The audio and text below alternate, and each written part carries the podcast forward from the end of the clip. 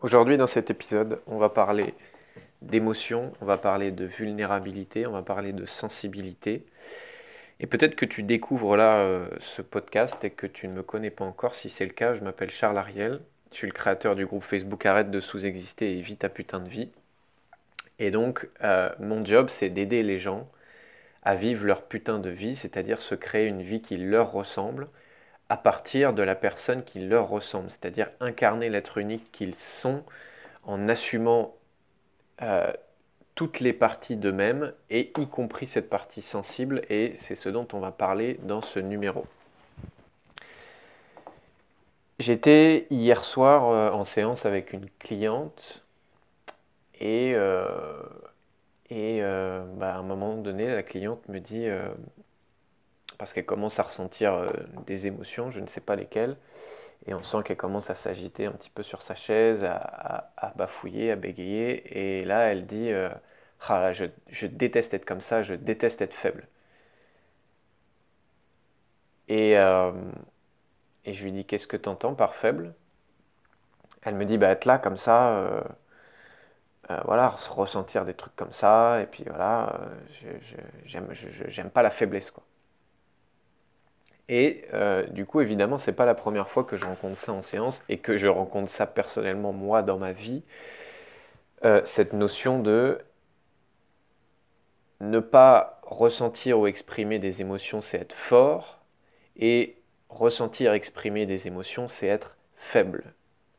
Donc cette croyance que si tu arrives à gérer canaliser tes émotions de telle sorte à ce que on ne te voit jamais pleurer, on ne te voit jamais en colère, on ne te voit jamais avoir peur, on ne te voit jamais stressé ou angoissé, ça veut dire que tu es fort ou que tu es forte.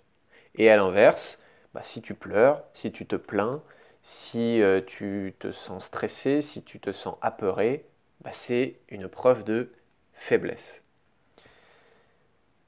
Mais en fait, je ne sais pas ce qui demande le plus de force ou de courage. Est-ce que c'est cacher ses émotions et ne pas oser les exprimer et faire comme si tout allait bien alors que c'est Bagdad à l'intérieur? Ou eh bien est-ce que c'est avoir suffisamment de force et de courage pour oser montrer ce qu'on ressent, oser montrer qu'on est un être humain, oser montrer que parfois on est triste, parfois on est en colère, parfois on a peur? Je ne sais pas ce qui demande le plus de force ou de courage. Et du coup, je lui ai posé cette question à cette cliente et je lui ai dit, mais, mais pour toi, du coup, c'est quoi qui, qui est le plus dur, c'est quoi qui demande le plus de force? Est-ce que c'est justement de, tout bloquer et de faire comme si, tout allait bien? Ou bien est-ce que c'est d'oser montrer euh, notre vulnérabilité? Et elle me dit quelque chose du genre, bah oui, c'est sûr que vu comme ça, euh, elle me dit, voilà ce qu'elle me dit. Elle m'a dit, c'est, ah bah c'est plus facile de, euh, de bloquer et de montrer que tout allait bien. Je lui dis, ok, donc finalement c'est une preuve de faiblesse si c'est facile.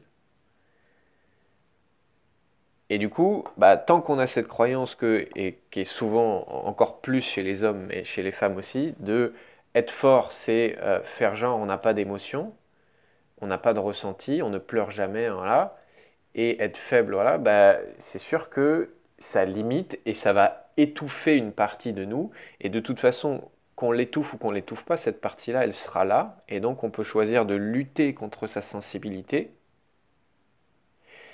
et de la bafouer et de l'étouffer et de la nier. Et bah, quand la réalité à l'intérieur de moi, c'est, je ne sais pas, je me sens pas bien, je, suis angoissé, ou j'ai envie de pleurer, ou j'ai envie de crier, ça c'est la réalité. Bah, face à cette réalité-là, j'ai deux solutions. La première, c'est d'accepter que c'est comme ça et de vivre ça, et d'oser euh, le vivre et pourquoi pas l'exprimer. Ou la deuxième, c'est de faire comme si tout allait bien, de faire comme si je ressentais rien, voilà. Mais dans les deux cas, la réalité sera la même. Soit tu combats cette réalité, soit tu acceptes et tu vis cette réalité. Dans les deux cas, la réalité sera là. Et du coup, cette séance, elle était après un coaching de groupe où euh, j'avais une deuxième cliente qui, euh, elle, euh, eh ben, lorsqu'elle avait, lorsqu'elle avait ses règles, eh bien, c'était une période très compliquée pour elle, avec euh, des émotions euh, qui vont très en haut et très en bas, avec des symptômes physiques et des douleurs pareilles. Et du coup, sa demande, c'était euh, bah, comment je fais pour, pour gérer tout ça, quoi. Et en fait, la question qui se cachait derrière, c'était comment je fais pour que cette période hyper intense et hyper inconfortable, bah, je la vive comme si de rien n'était. Donc ça demande derrière, c'était de pouvoir contrôler cette intensité-là, ne pas la vivre, ou en tout cas faire comme si tout était normal. Sauf que la réalité, encore une fois, c'est que cette période-là pour elle n'était pas normale.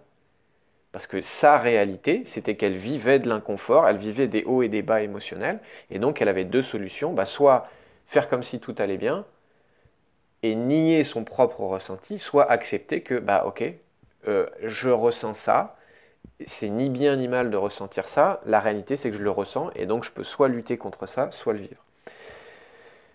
Voilà, si ça t'a parlé et si euh, peut-être ta, sensibilité ou ton rapport aux émotions est un frein pour toi et t'empêche de vivre ta putain de vie, bah, n'hésite pas à m'envoyer un message pour qu'on voit euh, si un accompagnement avec toi, ça peut t'aider parce que bah, c'est difficile de vivre sa putain de vie quand on n'a pas fait la paix avec ses émotions et quand nos émotions nous freinent au lieu d'être notre, notre carburant. Et quand tu te bats contre tes ressentis comme j'ai fait pendant plusieurs années, la vie, elle est moins kiffante. Voilà, je te souhaite la plus belle des journées et je te dis à très vite.